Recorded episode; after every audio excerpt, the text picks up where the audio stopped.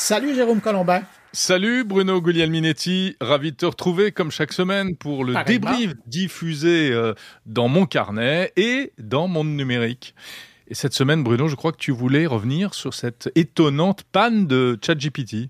Ouais, ben écoute, étonnante, je pense que c'est le cas de le dire, sauf que, et ma petite confidence, je me suis abonné à un courriel qui est envoyé aux développeurs et aux gens qui s'intéressent à la sécurité de la part Oh, d'OpenAI.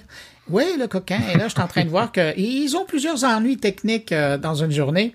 C'est intéressant, je vois le fil rentrer. Je fais la même chose avec euh, certains services, dont Zoom, et ça m'intéresse de voir un peu la fréquence des ennuis et qu'est-ce qui, qu'est-ce qui cloche et qu'est-ce qu'ils arrivent à réparer. Mais donc, euh, oui, je voulais t'en parler parce que cette semaine, c'était mercredi, et donc, il y a eu une panne qui a duré environ une heure et du service ChatGPT, autant le 3.5 que le 4, et aussi des passerelles, donc de l'API qui permet à un écosystème qui s'est développé depuis le temps autour de, de ChatGPT euh, de fonctionner.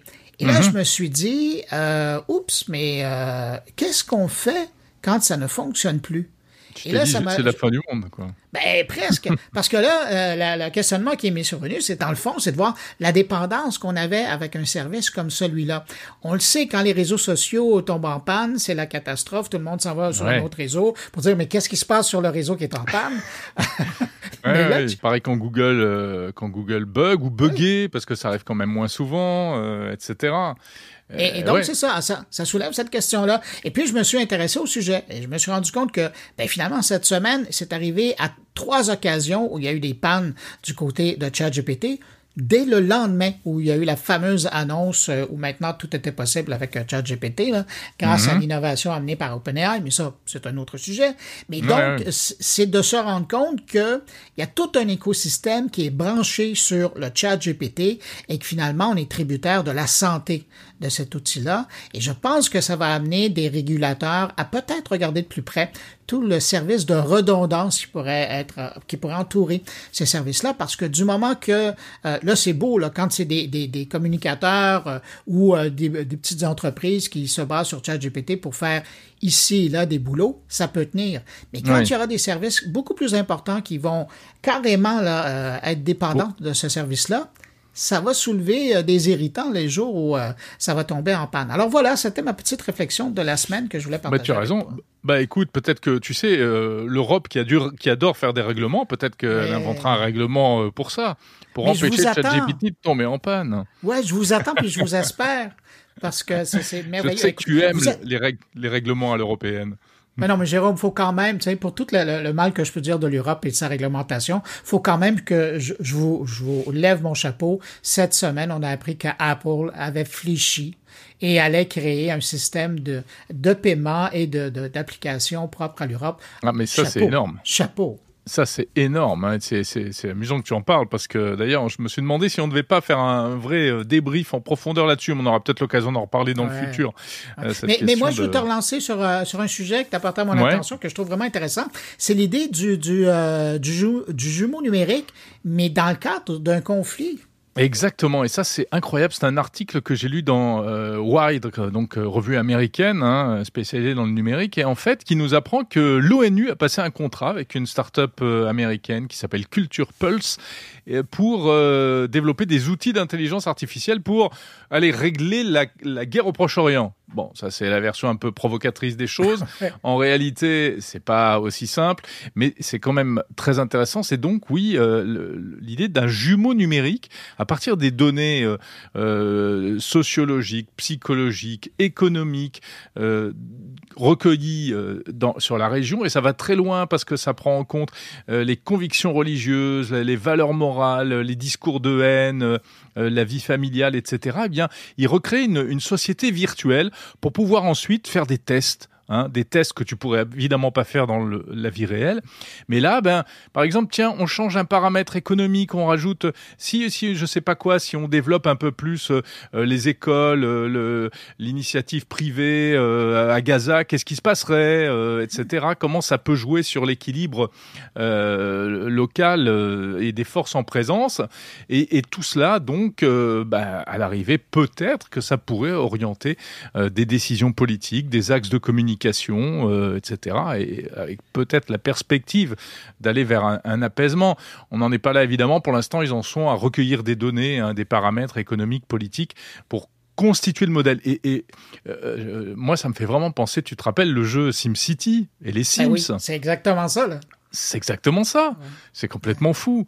Euh, mais, c'est intéressant parce que euh, je trouve ça bluffant que ça soit porté sur l'être euh, l'être humain et une société, parce que des hum. jumeaux numériques, on le sait, ça, ça existe dans, notamment dans, dans le monde de, l'urbanisme, où on arrive à créer des, des jumeaux virtuels de, de, villes, de municipalités, et, qui, et puis on voit, notamment au niveau de la circulation, que si on bloque cette artère-là, ou si on en fait un sens unique, qu'est-ce que ça veut dire sur le, le reste de l'impact du quartier? Alors ça, on en voit, mais de voir ça appliqué à une société c'est fou. C'est assez bluffant, ouais. Et alors apparemment, la société, l'entreprise en question, la Culture Pulse, ils ont déjà fait ça. Hein. ils ont fait ça au Soudan, ils ont fait ça en Irlande du Nord, et ils se vantent d'avoir obtenu des résultats avec une précision qui dépasse les 95%. Par exemple, ils ont fait un, truc en Irlande du Nord. Ils avaient prédit que suite au Brexit, il y aurait une intensification des activités paramilitaires en, Irlande du Nord.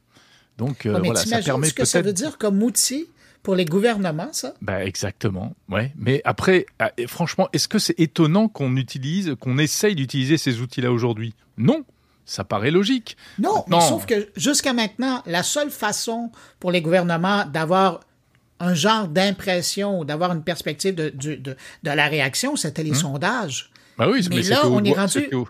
Oui, mais c'est vieux, on s'entend. Mais là, on est rendu dans la modélisation. Exactement, ouais. Bah, avant, ça se faisait au doigt mouillé. Maintenant, ça se fait avec du big data, quoi. Ah, on, Verra, hein.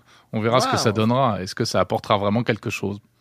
Bon, Enfin, voilà, c'est assez incroyable quand même. Ben, merci d'avoir partagé ta lecture. Avec grand plaisir, cher Bruno. De quoi tu parles dans mon carnet euh, cette semaine, juste après notre entretien? Ah, écoute, c'est fou. On va faire un tour euh, du côté de l'Université de Ottawa à Ottawa euh, pour parler. au Canada, ça, non? Oui, exactement. C'est la capitale nationale. Ah, tu penses à me prendre. Hein?